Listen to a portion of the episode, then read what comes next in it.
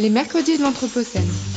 Chaque semaine, Chaque mercredi, un plateau radio pour débattre des mondes urbains anthropocènes, un rendez-vous pour mieux comprendre les enjeux des mondes urbains anthropocènes. Produit par l'École urbaine de Lyon. Hi, everybody. Hello, Alexandre Monin. Hello, Ernesto Orosa. We are glad to have you today in the podcast of the Anthropocene Wednesdays here in uh, l'École urbaine de Lyon. It is one of our last uh, Wednesday that will occur uh, from the distance, since uh, soon we're going to be all deconfined and be able to organize the these events on the real site of Halles du Faubourg. So thanks for both of you to, to, to accept this presentation, this exchange. So first of all, I would like to introduce both of you. So Alexandre Monnin, you are teaching uh, digital strategy at Groupe ESC Clermont-Ferrand, which is a business school. You are also the scientific director of Origens Media Lab and the president of Adrastia Association. You obtained a PhD of philosophy in 2013 at the University of Paris 1, Panthéon-Sorbonne. Your thesis focused on the philosophy of the web, and now you are the director of the Master of Science, which started in Lyon with the ESC and Strate, which is called like the Strategy and Design for Anthropocene.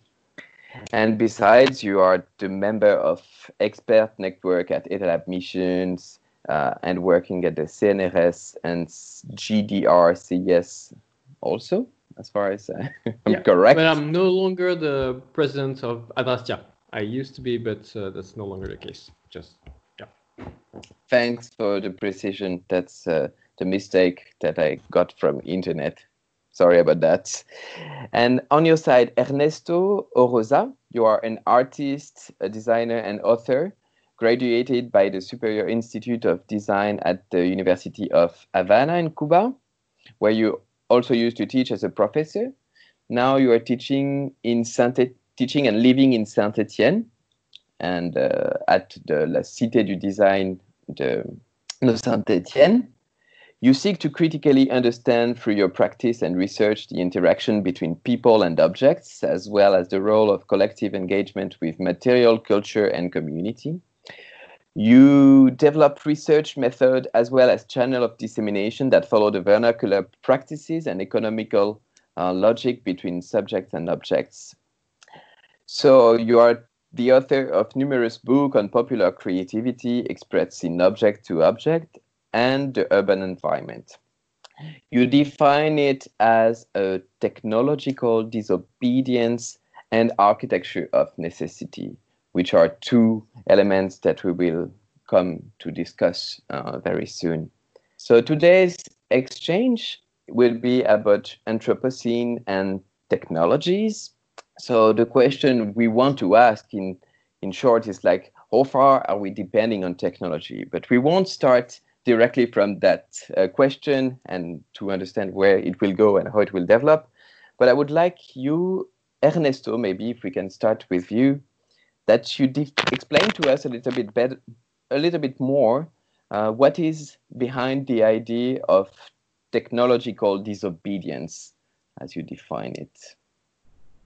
Yes, uh, I use the term. I started using the term in 2005 uh, for uh, almost a decade. I was working about object of necessity and architecture of necessity concepts, and I was uh, asked, invited by the uh, people of the School of Design, uh, the Saint Etienne, in 2003 or four. I don't remember now the date, to do a kind of research with them in, in Havana involving three uh, activities in the home, like uh, washing the clothes and um, uh, food process and communication. Was kind of a fluxus in the, in the house, and we was doing research about that in Havana.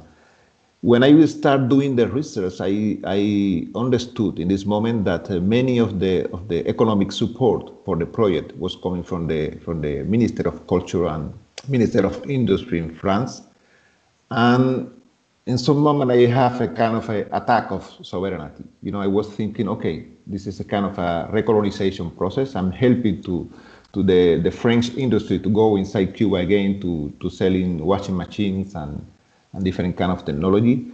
Um, but I was convinced at this moment that we will do for the, this machine the same thing that we was doing before for the Koreans and Chinese and Russian washing machine. We was reusing every part and, and adapting and repairing everything there. Then I decide to, I decide no, was a moment, was a day I, I have this uh, understanding of the disobedience uh, in relation to technology, how Cuban was uh, uh, uh using the, the objects there and, and confronting the integrity of the object, the identity of the object, breaking everything, separating parts, and they there is no more this kind of a respect for the for the object, for the fan or the television or the radio. Everything was open, every time, everywhere. Then I start using the term this moment, but was a term used as a, to to compile or to put together a group of small or I was using the term discrete. After that, somebody uh, somebody told me the term discrete is no was no paradoxical in this process because in mathematics and, and in informatics the user has a has a, a different parts too. You know. Then for me it was really interesting to know that after that I was using discrete as a kind of a small or or not really aggressive intervention like a repair, reuse, uh, reinventions. Then I, I, I was using this uh, radical term, like a technological disobedience, but was to englobe really uh, familiar uh, practice that we develop today everywhere in different scales, you know. Then this is the origin of the term. It's no, no, no was a, even when sound really radical action is really englobing this uh, really uh, domestic task that we develop every every day everywhere. So, can you tell us just um, on this kind of uh, ideas?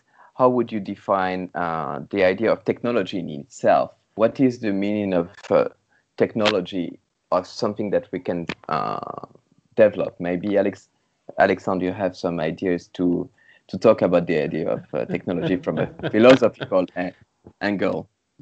Well, that, that's uh, one big uh, one big question. Uh, uh, uh, uh maybe I will less define it than um, maybe state some characteristics of technology. it's a very encompassing term, and I, I know that in English um, technology and technique are a bit more distinguished. I think that it is in, in, France, like technology being the discourse about techniques and uh, techniques being the real uh, the real thing, which we do not make the distinction really in, in France. Actually, we speak a lot more about technology. Um, I would say that uh, uh, uh, it's often um, maybe defined or characterized as a kind of exteriorization, a process of exteriorization uh, um, and maybe more importantly, kind of uh, an integral part of what it is to be uh, human, meaning that to be human is to deal with something that is not immediately human, that is something other than the human. And this is a part that, of course, um, is from an anthropological point of view, absolutely fundamental. At the same time, I would say that we we we maybe have a tendency to uh, stick to a kind of unitarian definition of technology as if there was uh, technology has one dimension and then something else you know? Um, i think it's interesting now to question uh, this vision and whether or not there is a kind of plurality of technologies and not just technology has one dimension.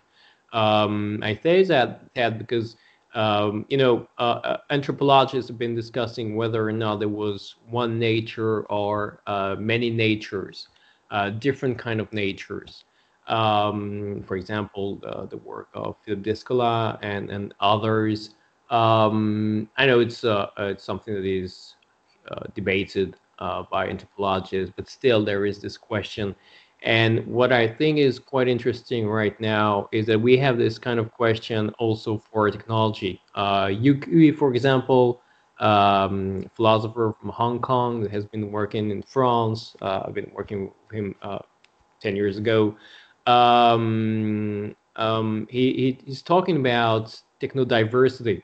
And I think this is something really interesting to understand that maybe there are different kinds or relations to technology that it's not something, you know, that come from one block and uh, and and currently we're discussing also a lot, especially in France, but elsewhere, uh, the notion of low tech, uh, convivial technologies from Ivan Illich, for example, or something that is uh, widely discussed these days.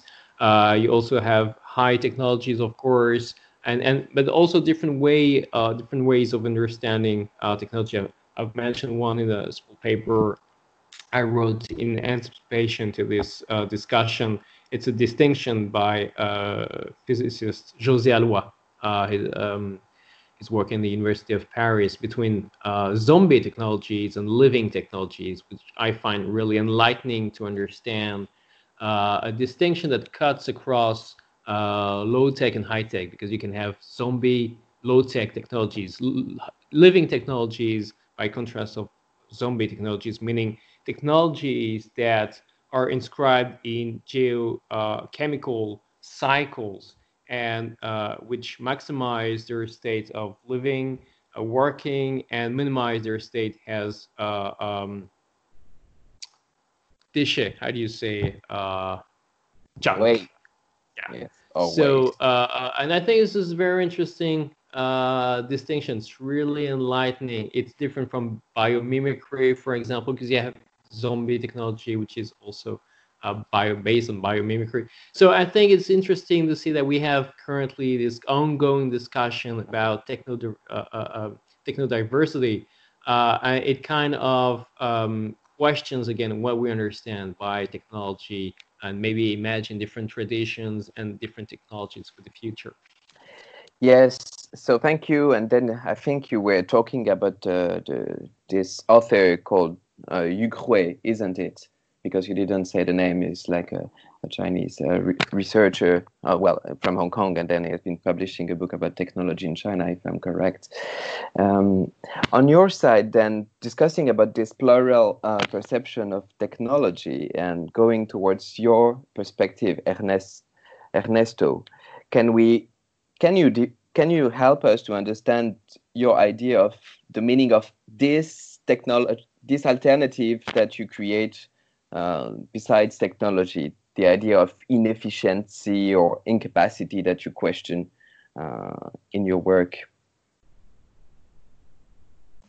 Um, yes, I was, uh, you know, I understand technology has a, a systematic uh, way to organize a process of production. You know, I, I think uh, uh, I'm referring to this because I'm coming from the tradition of the history of design in this moment, and I was appealing to this history of the design. I was trying to reinsert all this conversation of the Cuban practice in the history of design.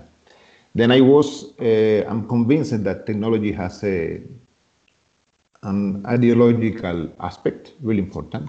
There is no neutral technology for me. Every time has a living in Cuba has a has a as a designer that was educated as a socialist designer, we, for my, my own perception, I was finding a lot of contradiction in the way that we was educated there. We was, uh, we was prepared to be part of the, of the socialist system of production, but at the same time in the school, the teacher, the teacher was uh, trying to educate my ability to reproduce or represent uh, products to convince the client in one moment, I understood that it was totally uh, a big mistake because I was the I, I, was the client in the socialist country. You know, there is no distinction between between uh, between uh, the designer and the person buying the object. We are we are the owner of the supposedly we are the owner of the of the of the production system in the, in the country, and there is a kind of a schizophrenic approach from the government and from the education system that they was uh, dragging in some way incorporating a bourgeois principle of design in the education system Then I was convinced that there is no neutral uh, technology. For me, there is no neutral technology. Every time technology is, is incorporating some value in the in the in the process. Then my my approach to the to the technological distribution was totally political. Was totally a decision of how to confront this system that is arriving today to us for different ways. The International Standard Organization, for instance. No, the, in the same moment when Che Guevara asked to the worker in 1961, rebuild or try to make your own machinery. Two weeks later, he was trying, two weeks later only, he was trying to incorporate Cuba inside International Standard Organization. In my opinion, it was a contradiction, totally a contradiction. This contradiction has a good benefit after that because we standard help people in the 90s to survive the economic crisis, you know, in some ways.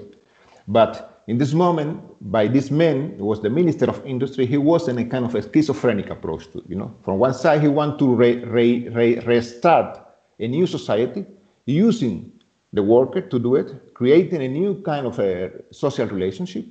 But at the same time, he was incorporating Cuba in the, in the international uh, capitalism then I, I understand technology in this way has a has a political uh, vector.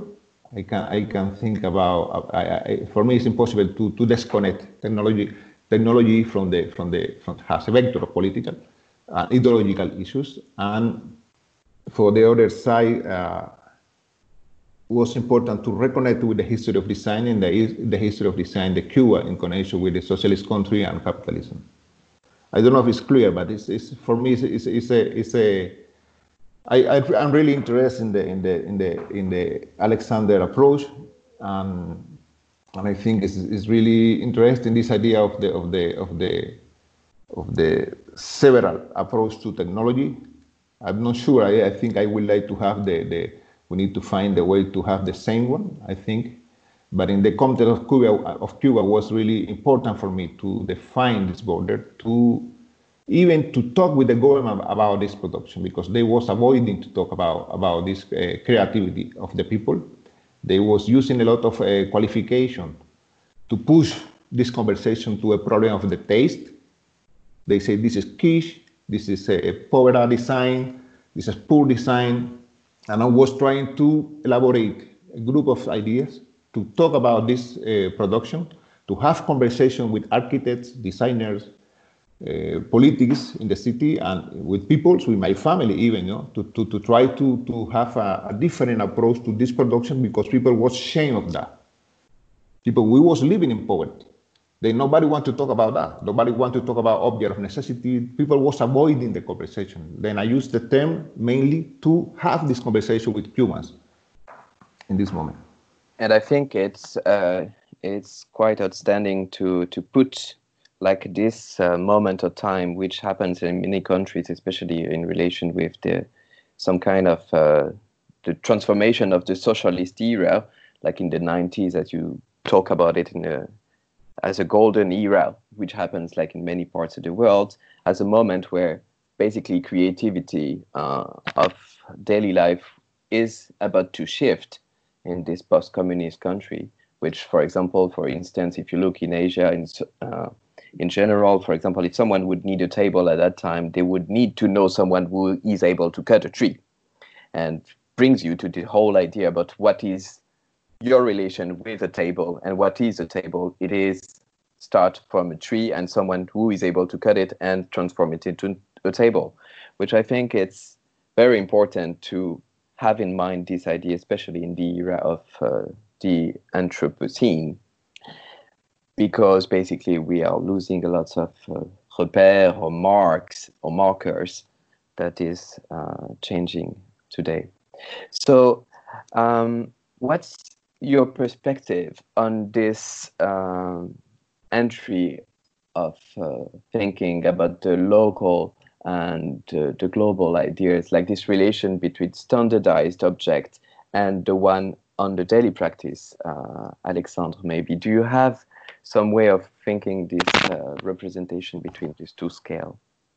Yeah, that, that's um, very interesting. Uh, very interesting uh, question. I think it's it's not only as Ernesto has uh, pointed that uh, the, the, difference between uh, the local and more global element, but also uh, between standardization and and something different than that, something more maybe vernacular. I like the word ver- vernacular uh, quite a lot, uh, not just in Illich sense, but wider than that. Um, and I, I, think that's uh, something uh, uh, really, really important. Um, you, you, would find the same discussion, but maybe twisted a little bit, for example, with digital technologies, because digital technologies, for example, are really the realm of standardization. Uh, they rely on standards.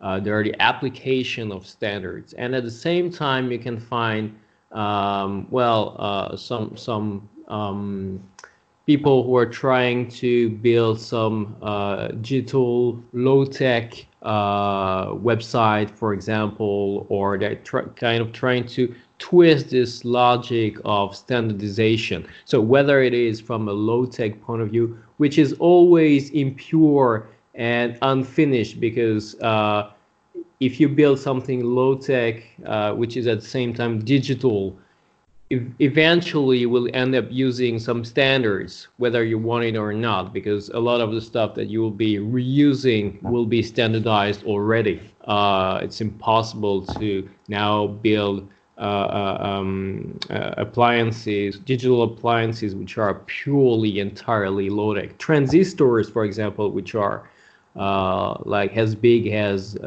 10 or a dozen of atoms, that will never be uh, low tech. So it's always a mix between uh, low tech and high tech, and, and, a bit like the the Frankenstein object that Ernesto is describing. Uh, I, I, think every digital low, tech object is a kind of Frankenstein. You know, uh, it's something that people are trying to to build on top of something standardized, and you end up having a mix between the two. And this kind of impurity is interesting because it shows two logics at, at, at play uh, displayed, and and maybe also two temporalities. It's like you inherit from the past, and the past in the Anthropocene is the low tech elements the past is the future. And what you have for the future is kind of what we used to take as the past. It's the more low-tech element the more vernacular element. And you have this sort of uh, intimate politi- political uh, timely discussion inside the object itself which i think is extremely uh, extremely interesting for me um, high tech and, and especially digital technologies because I used to be a researcher at INRIA, which is the kind of French MIT um, in Sophia Antipolis, and the subtitle of the institute was uh, "The Builders of the Digital World." And um, it's it's very funny they, they they dropped it because that was too crazy. They dropped it a few months ago. Um, and it also made some other research institution crazy from what I heard those working especially in digital technologies. But that was kind of interesting to see that they had they had this projection that the future will be digital. That will be a future made of, of really standardized uh, smart cities, uh, connected objects, um, you know, uh, AI everywhere, what you want. And what the Anthropocene is um, changing, it's re- re- reshuffling that completely where we took to, to, to be the future is now maybe obsolete. Uh, that's from my uh, passage at INRIA that I've been talking about obsolete futures. Um, and I think uh, a lot of these obsolete futures are technological uh, futures. And that is, for me, one very, very um, interesting point to be able to see the ruin in what previously appeared as a top-notch technology. Thank you for for this. Uh, meaning, I'm very interested in the relation you consider uh, of the design and technology in itself uh, with the times. And uh, I believe, Ernesto, you have something. Do you want to to react, or do you want me to ask you again a question towards this idea of your relation between the past, the present, and future, which I think is where the question is going right now, like according to the Anthropocene, what is our relation with the present or the future or the past in itself? Ernesto, any uh, comment on that?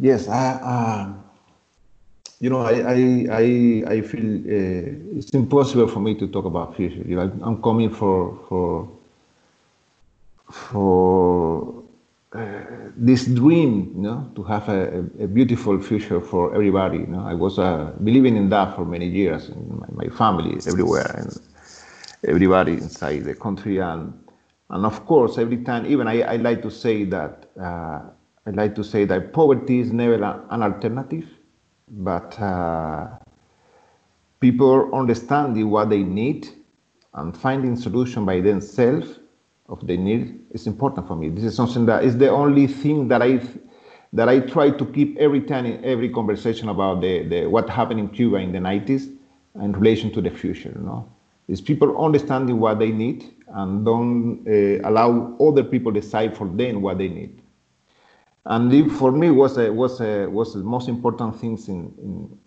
as a designer in Cuba. I was even trying to to following a, a path as a radical radical designer, following the history of the Italian designer from the 70s, Branzi, Sottsass. I was I was dreaming to be this kind of designer, and one day I found my mother-in-law repairing a fan you know, and, and, and I was, uh, I understood in this moment that I was uh, having an schizophrenic practice. I was trying to do every day a lot of drawings to produce new kind of Cuban design connected with the vernacular uh, ways, the vernacular force of the city.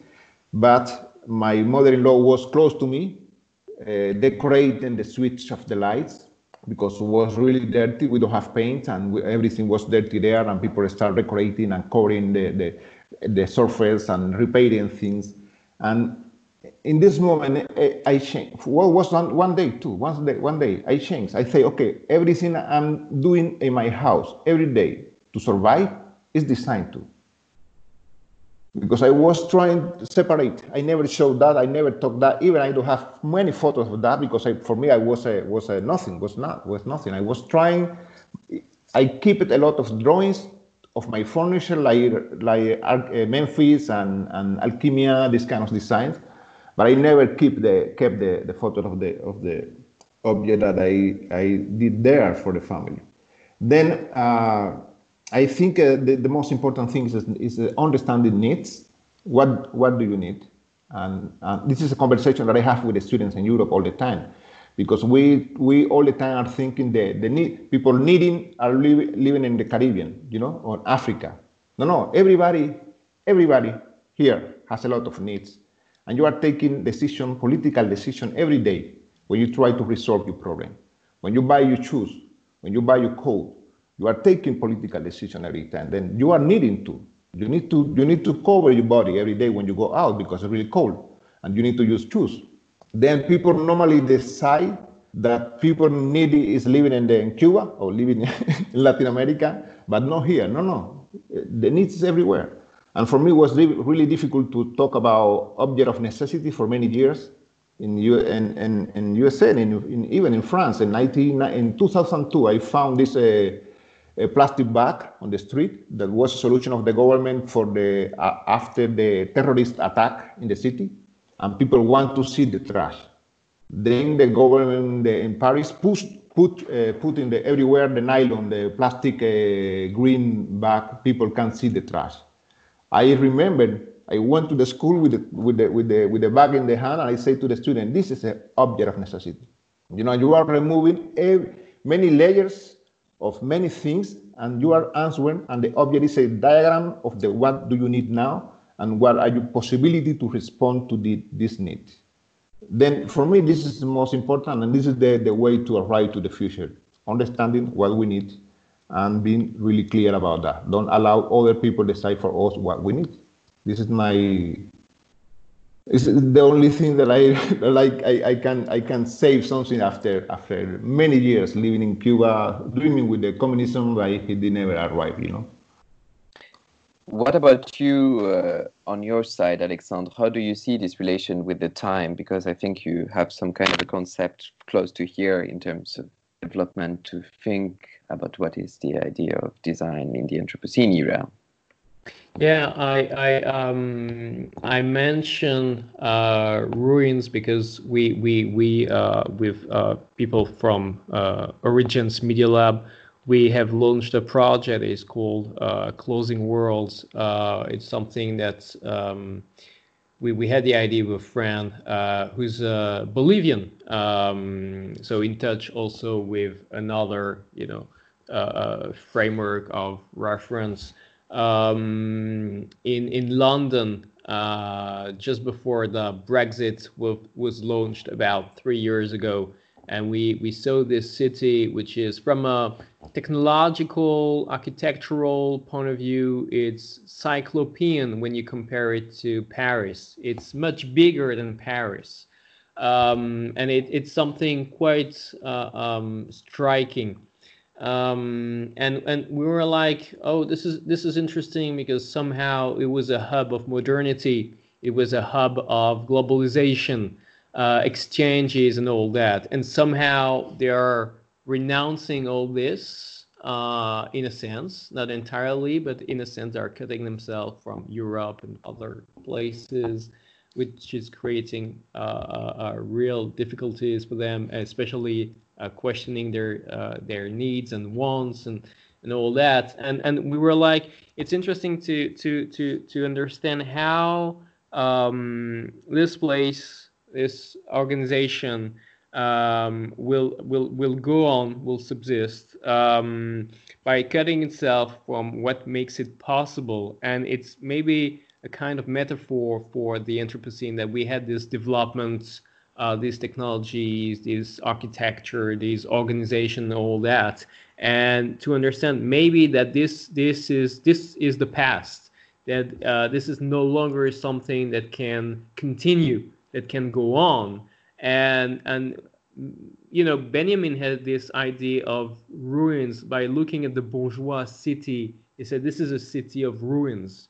Uh, it was a very different take on ruins than the nazi take on ruins because the nazi also had a theory of ruins like uh, ruins that look like ruins.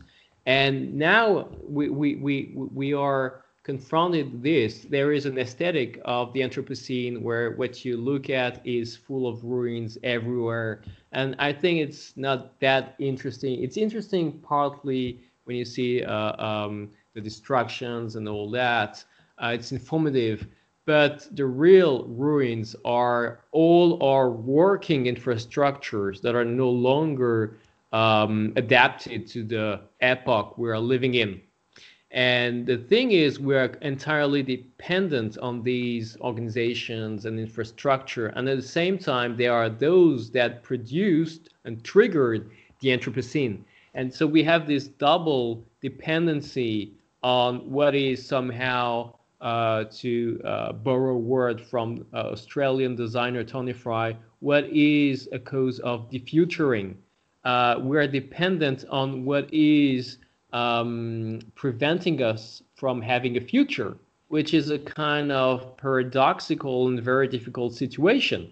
Uh, I'm, you know, I'm alive because I'm dependent on what ultimately will be killing me. Uh, basically, that is kind of relation. So the question is, how can we have a, another kind of relation? And and what we are trying to to do is to defuture, defuturing uh, but that requires precisely design that requires knowledge because that requires uh, relinquishing uh, what we believe was the future, what, what we believe was um, something that was, you know, not negotiable. Um, so having a very different look on uh, the past, the present, and, and, and the future. And I think time is here absolutely of the uh, of the essence. I think it's a, a, fundamental dimension when we want to think about the Anthropocene. Uh, there is this question of Bruno Latour, uh, où atterrir? Where shall we land? And I think another very important question is when shall we land? In which time? And I, I think our time is a very uh, paradoxical uh, time. I could elaborate on that, but say that for the moment. Yeah, I think it's a very specific uh, moment of the time where we have the feeling that uh, we are in a hurry, but at the same time we have to take time to think and consider our future, which is very important to to tackle this uh, this situation in the Anthropocene. And basically, one way to look at it, which I quite appreciate in both of your way of looking at it, like especially Ernesto, the way you look also at the object life life in itself taking something like which becomes physical and look at from this physicality and the way that we can transform in a way of uh, how to restore, repair, reinvent, resist, to repurpose an object. Basically, is to look at an object life, but not as an object in itself, but from the materiality of all the piece that compose him, compose it. I even say him because it becomes something that uh, have a life in some way. So can can can you define for us a little bit more precisely, Ernesto, the way that you look at the, the, time frame of the object? Because we were talking from ruins to the Anthropocene and the future defuturation of Tony Fry. But if we look at object in an idea that there's no ruin in a way, if, if there's not a question of ruins, but just components that we take apart, and from this perspective, like thinking of the ruin of something that no longer work, but even something that you, as you say, reinvent, resist, repurpose, or what is what is it? Do you have a, an idea of this fragmentation, Ernesto? Uh, yes, even even with the, the topic of the of the ruins is very important in Cuba too. You know, there is a there is a my opinion, there is two ways to approach to the idea of the ruins in Cuba. Uh, the government, the tourists, the Cuban living in Miami, you know, there is a lot of big group of people who have a romantic or nostalgic idea with the ruins in Cuba. You know, for the Cuban government, is the is the this ruin. This I, I'm calling this a dust of ruins. You know, you can you can see everywhere in Havana a lot of buildings destroyed, and you can see a lot of dust. You you walk Havana and you will have the the dust in the face, the dust of the buildings in the face. You know, really fast because the wind and because. Then uh, the government was uh, having this uh, idea. Okay, this is the past. This is the uh, bourgeois city, and, and and they like this idea of the of the of the past. You know, in connection with the ruins. For the tourists, is the all the time the remembrance of the of the European cities because Havana looks sometimes like uh, Barcelona, sometimes look like Madrid or Paris. You know, different part of the cities have different connection with different, different uh, European cities. And for Cubans in Miami, this is really uh, the communist people are destroying the city, you know. And everybody's talking about ruins, and they have uh, this uh, romantic idea or nostalgic idea with the dust. But I'm all the time talking about the older group of people, people walking in the city, collecting the dust, and putting water and cement, and doing a new balcony, a new bathroom, a new wall, you know, because they have a lot of needs, and the city and the government never produce too much housing project to, to, to, to hold it all the all the, the volume of the population. The production of the for the family is really really made by the family is really big in, in Havana and is based in transformation mainly. Then people are collecting this dust of ruins, collecting capitals, collecting bricks, collecting everything, and they are reinserting everything in the new homes, in the new place that they are doing all the time. Then it's the same for everything. There is no, for them, is no, there is no rhetorical important information in the in the in this materiality. is physical quality. Then when this guy is doing the is repairing something, he's approaching only for me. I when I found the object, the the this uh, telephone, this uh, fan that is repaired with the telephone in the base, I, I started laughing because uh, for me it was a kind of a dada action. You know, this guy is a is a kind of a but no, for him was the same form. This, this telephone has the same form of the original base of the telephone. Then his approach was only of the physical quality. It was a, a prisma, uh, with the base was a rectangle and was rigid and he can use it really he maybe he made it in 10 minutes you know he connect both parts and he had the phone working again because the, he needed then when you, you know, there is a lot of different process in the all the production of Cuba, but mainly people are only time looking about the quality at the physical quality of the. Even they have a map about that. They are keeping for years many parts. My mom was keeping parts everywhere.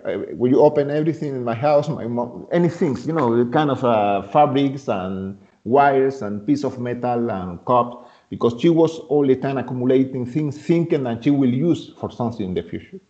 You know, a kind of a preconception. Okay, I this maybe I will use that for something. And in the 90s, many many of this accumulation disappeared because people use it a lot. You know, then they, they, there is a, this idea of the everything could be connected with other parts all the time. This is something that was a conversation in Ulm school, even Bauhaus before. This idea of the metric coordinations, how you can put together two parts. You know, you know when you made uh, this kind of uh, thing that in, in when you're producing glass or but this metric coordination is something that is in the is a really spontaneous in the in vernacular practice a lot people are all the time connecting things, connecting parts. Okay, this fit with this. You have a kind of a, a skill to understand what things fit with this one. Um, and this understanding facilitate the process of the of the of the transformation of the reuse of the repair all the time then this, for me, this is the most important thing. There are no rhetorical information important for them. There is only quality uh, or the physical quality of the object are all the time participating in the process and and and this idea of the everything could be open all the time is uh, something that is really established there. You know, you can see many houses with the TV open all the time. The the the the the the, the, the, the back side of the TV is open the same with the with the radio. The same with everything. Even you you can find many accumulation things inside over the table, and you don't understand when an object is finishing. You know, as Alexander said before, it look like uh, the hacker's house. You know, everything. Even I use that. I, I I don't like to to connect this production to the maker culture. I like to connect this production to the hacker culture. It's totally different. It's totally different. When you see this kind of object, you are looking like a computer guys doing the reinventing thing, connecting thing. It's more close, uh, even when we are using only the iron or, or the mixer or, or the radio, you know, a computer, you know. Alexandre, can, you can you then react about like how do you see the same processes process on the on the web? Have you been studying processes that can be compared can help us to understand how can we deal with such a digital uh, tool, which is not very easy to apprehend on a daily basis if we are not a hacker. Um, yeah, sure. Um, it's it's it's it's interesting because um, it's also related to uh, to time with regards to digital technologies because I think um, one of the idea that is or used maybe to be widely shared was that precisely the, as I mentioned a bit before the future was to be digital, uh, digital everything and digital uh, everywhere.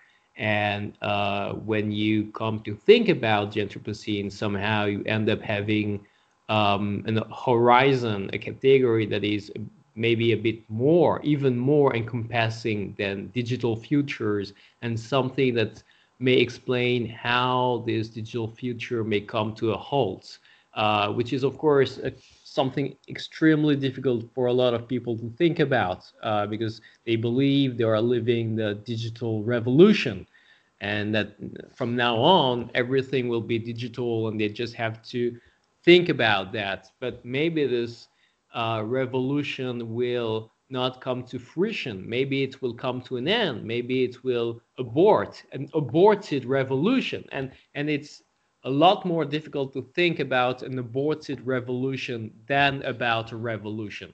Uh, revolutions, okay, everything changes, but um, you know, uh, I now have to adapt to all these changes. But that, that's okay. That's okay. There is one direction. Um, aborted revolution, it's like, oh my God, everything is changing, but I don't know where it's all going. Uh, there is no longer any direction, and that's a lot more difficult to to understand. And I think that dig- digital realities used to be this kind of one way direction that we have in the name of innovation. It was, you know, a renewed form of progress and whatever. And so I, I became really interested in two things. Uh, first, questioning whether or not there will be this digital revolution or it whether or not it will come to it will come to fruition and I don't think that will be uh, that will be the case and it's the interesting part uh, of things and also to look at the present um, to find signs of different relations already to this um, digi digital future, but in the present. Uh, like, for example, some initiatives in Africa where you do not necessarily have internet infrastructure, but you still have uh, web communication. So you have uh, the web without the internet. And for a lot of people, they're like, well, who do not make distinction between internet and the web, uh, well, distinguishing between the two is really hard, but explaining that yes, you can have the web by using the radio, by using phones, by using other stuff, uh, by using local servers which are not maybe connected to the internet. That's questioning their categories. That's questioning a lot of things. And so, yeah, uh, but that's also the case in Detroit, for example, where they had this mesh network, collective, communal mesh network in order to have access to the internet where providers will not invest uh, for these communities. Uh, so it's it, it kind of became really interesting to look look at existing examples of different relations to digital technologies to understand that uh, the future could be uh, different from just you know a kind of mesh between blockchain plus AI plus uh, smart contracts plus uh, uh, connected objects, and and you mix that together, and you kind of have you know uh, uh, one big uh, model of technology, all-encompassing technology for every aspect of your life. there are some what Nicolas Nova and Gauthier Houssille have been calling situated digital technologies already are situated digital technologies in the present, um, opening up the possibility of different relation to digital technology in the future. At the same time, I also believe that um, the relation we should have to digital technologies for the future already right now is one of, as I mentioned before, um, defuturing, the futuring. Uh, that's uh, uh, in most cases, digital technologies are the example of a zombie technology. Uh, digital technologies are the absolute uh, zombie technology. And that uh, there's also a question of how we um, design uh, in a way that our design is making things not happen that part of our effort is about not making new things happen, uh, birth new things in the world, but how we can retreat from that. And, and, and I, I believe one uh, very important contribution of uh, designers, whether they're professional designers or vernacular designers, um, is about how you uh, do not make new things happen. And what I hear from Ernesto is also how you do not birth new things, but rather reassemble from what is already existing because you have needs and constraints that force you to reassemble. Uh, but it's also so it's also very interesting to understand from point of view of um, well reusing by not letting new things happen. So of course it's it's in different contexts.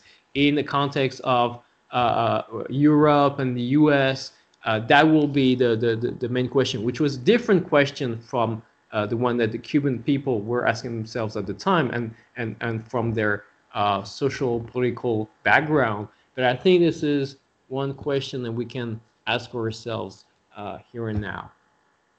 I think this question is very uh, the topic of uh, today, and I think it will keep on being like very present in our minds. Like, how can we actually design with things that we should not overload the idea of design and to think about less as you have been presenting and discussing both of you is like asking the questions like we design for who who are, who are our, our clients, what are our needs, and how do we induce it in this fragile world. Basically, um, from what you say, Alexandre, uh, I have one question that comes to my mind to, that I would like to ask to both of you. Is like, as far as we understand, like from the hacker perspective or the designer that can uh, dismantle an object or transform something that is already existing from a depending world, like let's say we depend, for example, on the web from massive uh, infrastructure that have been built in America and in China, for instance, and the same from objects that come all over the world to our homes, and how do we transform it? So then the, the idea of a designer is becoming like a, someone who has a specific skill, a specific know-how to take an object and be able to take this, for example, a pen into parts and to take these parts into something that becomes like uh, useful or the same thing with the web. So how do you think this know-how uh, is evolving nowadays? Do you see this uh, tendency of designer moving towards the idea of like uh, we should have the know-how of a perfect scavenger or working on a digital uh, market as a designer, we should have the know-how of being an hacker or something like this. so you think this tendency is still existing? Is not existing? Is developing? Yes, I think I think uh, everybody has the, the ability to do these kind of things, and uh, even I think the the designers uh, they are trained to do the opposite, you know, in some way. And this is something that you can find more in the vernacular practice and, and out of the of the of the culture of design. And is uh, many of the many of the in, in, the in the case of Cuba is the, is the is the I'm retaking the idea of the standard. The standard was a vector to communicate in some way this kind of uh, common sense. You know, everybody have the same kind of object and everybody has a kind of experience with this kind of object. When somebody found an idea, this idea was automatically shared because the standard then this kind of know-how is, uh, was really present every day, every day there. When you find a way to cut your house into parts, and you found a new kind of uh, stair to, to go to the first floor to the second floor, and you find a new kind of a solution to, to put water everywhere, because the, the city was really standard. The city of the 30 is the city that was transformed in the 90. It's a, it's a big house with four meters of, high, of ceiling, and you have possibility to put into half, into half. Then you have two apartments. Normally, this is kind of a Catalan design. You have all the uh, maybe seven facades on the street. If somebody found a solution for one, the idea in one year, all the city changed in this area. Everybody was copying the other one, you know then for some there is no there is nobody defending okay this is my idea don't copy me you know what's the opposite i will tell you the procedure how how i did it at the same time i will give you the contact of the man that is doing the fence and the guy doing the windows and the information is really shared and it's shared because of the standard in some way you know?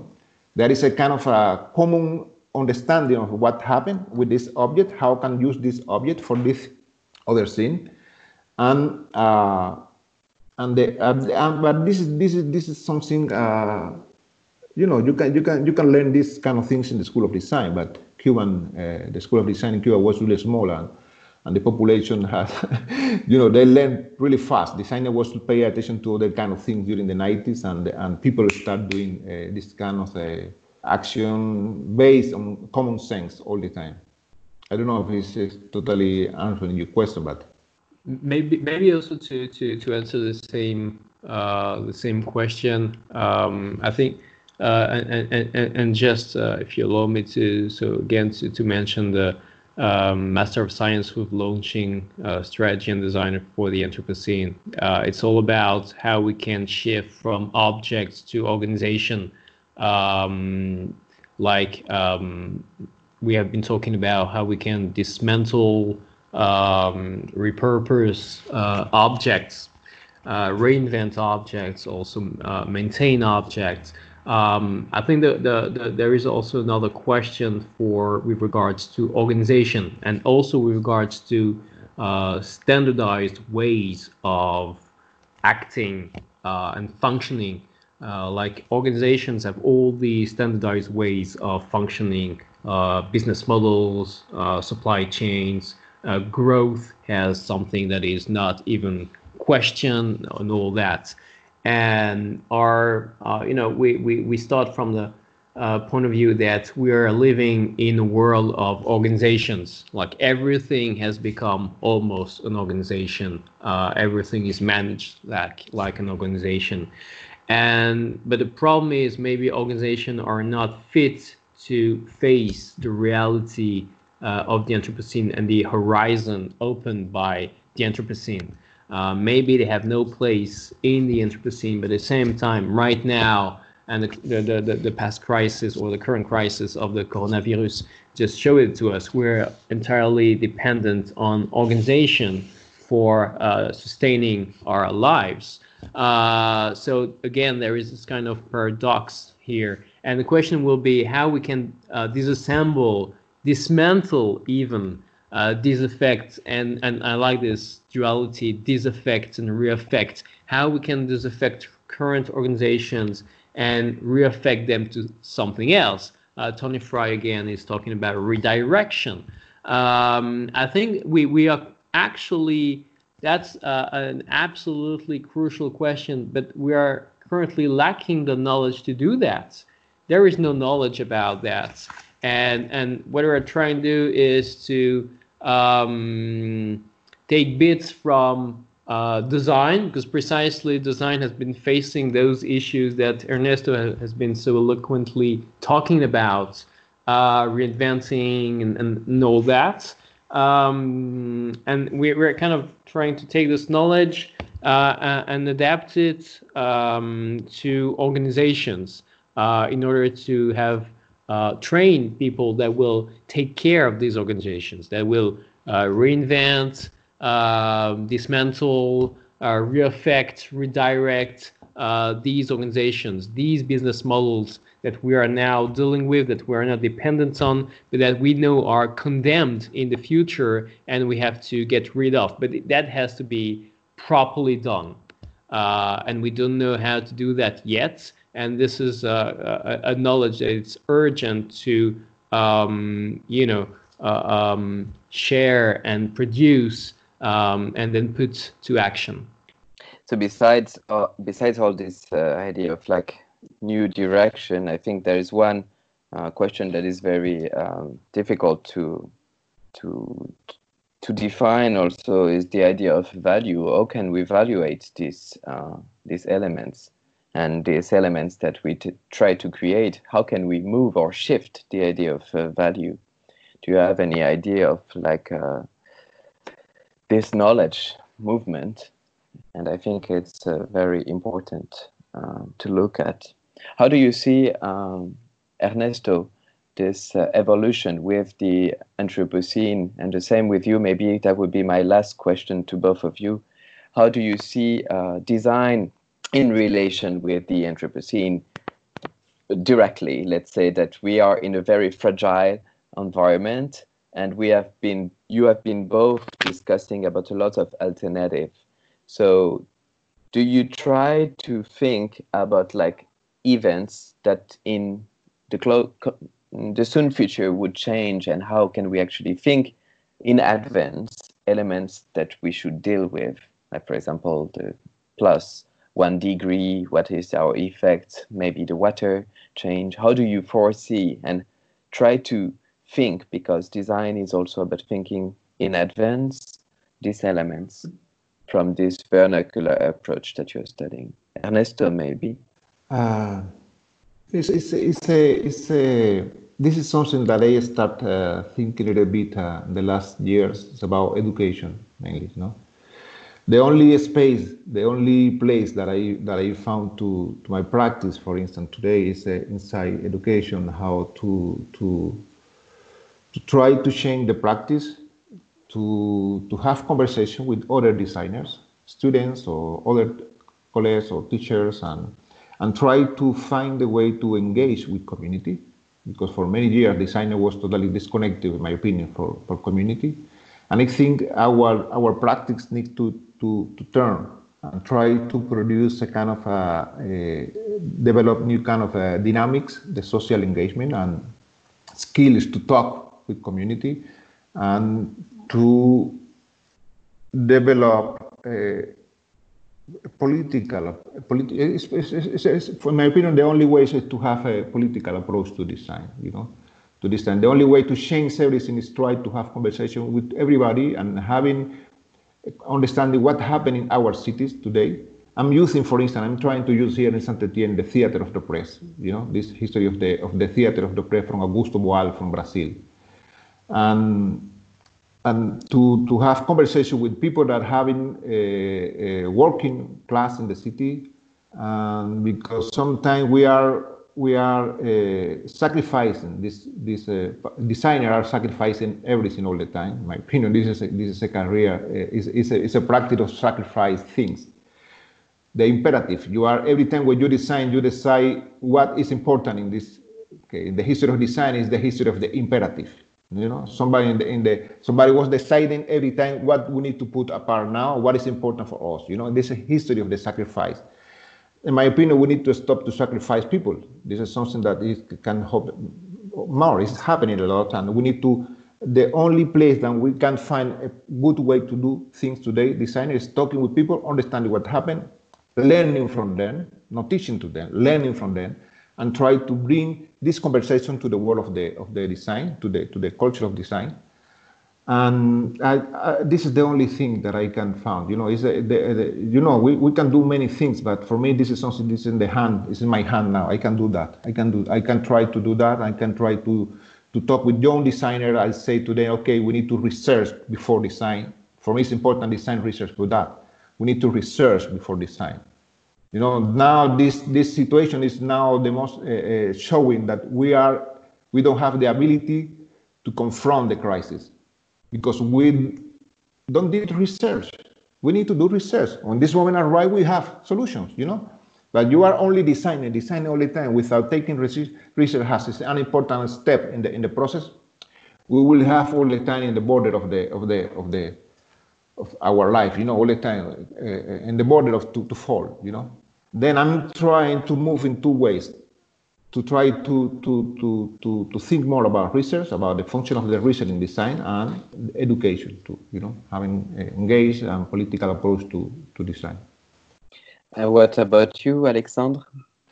Um, you asked for specific events. Uh, we could, of course, uh, mention uh, many of them like big crises, uh, droughts, and things like that. But I will choose different kind of events related to organizations um, akin to what I've been mentioning earlier. Um, I think, uh, at least for, for us, uh, according to our specific lens, what will be especially interesting is when organizations um, have to shut down uh, because they will no longer be viable, showing that uh, business models are no longer working, that when we took for granted for the future is no longer working, and forcing us to rethink uh, and forcing authorities actually to rethink what they are doing. We have been bailing, for example, companies during the crisis that produce cars and planes and, and blah, blah, blah. Uh, which uh, companies that have no future actually um, in the in the you know not not just in the long run, even probably in the short run. Um, so when some of these companies, maybe others, I'm thinking about ski resorts, for example, which we know have no future, especially in France. Um, this has been, you know, there, there, there was an ongoing discussion about those uh, very recently. Um, but you can think about other stuff. I know that maybe chocolate, for example, has no uh, future. Last year, the um, Cité du Design organized a session on business. It's unusual uh, when precisely there were people presenting about products and, and even organizations that had no future. And we, we, we are kind of specialized that, but th this is not restricted to given um, organizations. Actually, all organizations will face the same issues in the future. So the, the, the point is um, what will happen when they will shut down? And, and I think these organizations these models are becoming what I call negative commons, uh, commons that we do inherit, uh, that are not in tune with the epoch we are living in, and that are uh, bad things, but that we will have to deal with.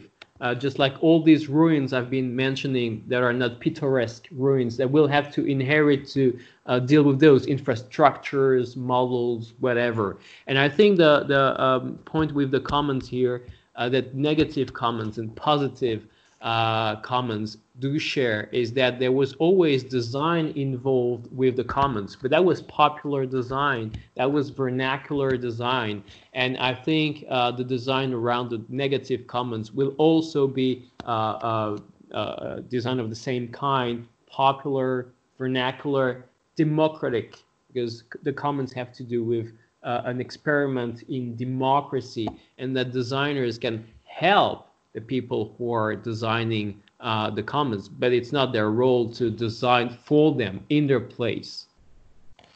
Thank you to both of you for this uh, great conversation about the Anthropocene and technologies. I think uh, it was very uh, nice to listen to both of you and to discuss about the things in the making, as uh, Dewey would uh, talk about. So thank you very much, uh, Alexandre Monnin, and thank you very much, Ernesto Oroza, for this great conversation. Next week, we will have another uh, Mercredi de l'Anthropocène, which will be this time in French. Thank you very much. Thank, thank you, you, very much. Thank you, both of, both of you. Yeah.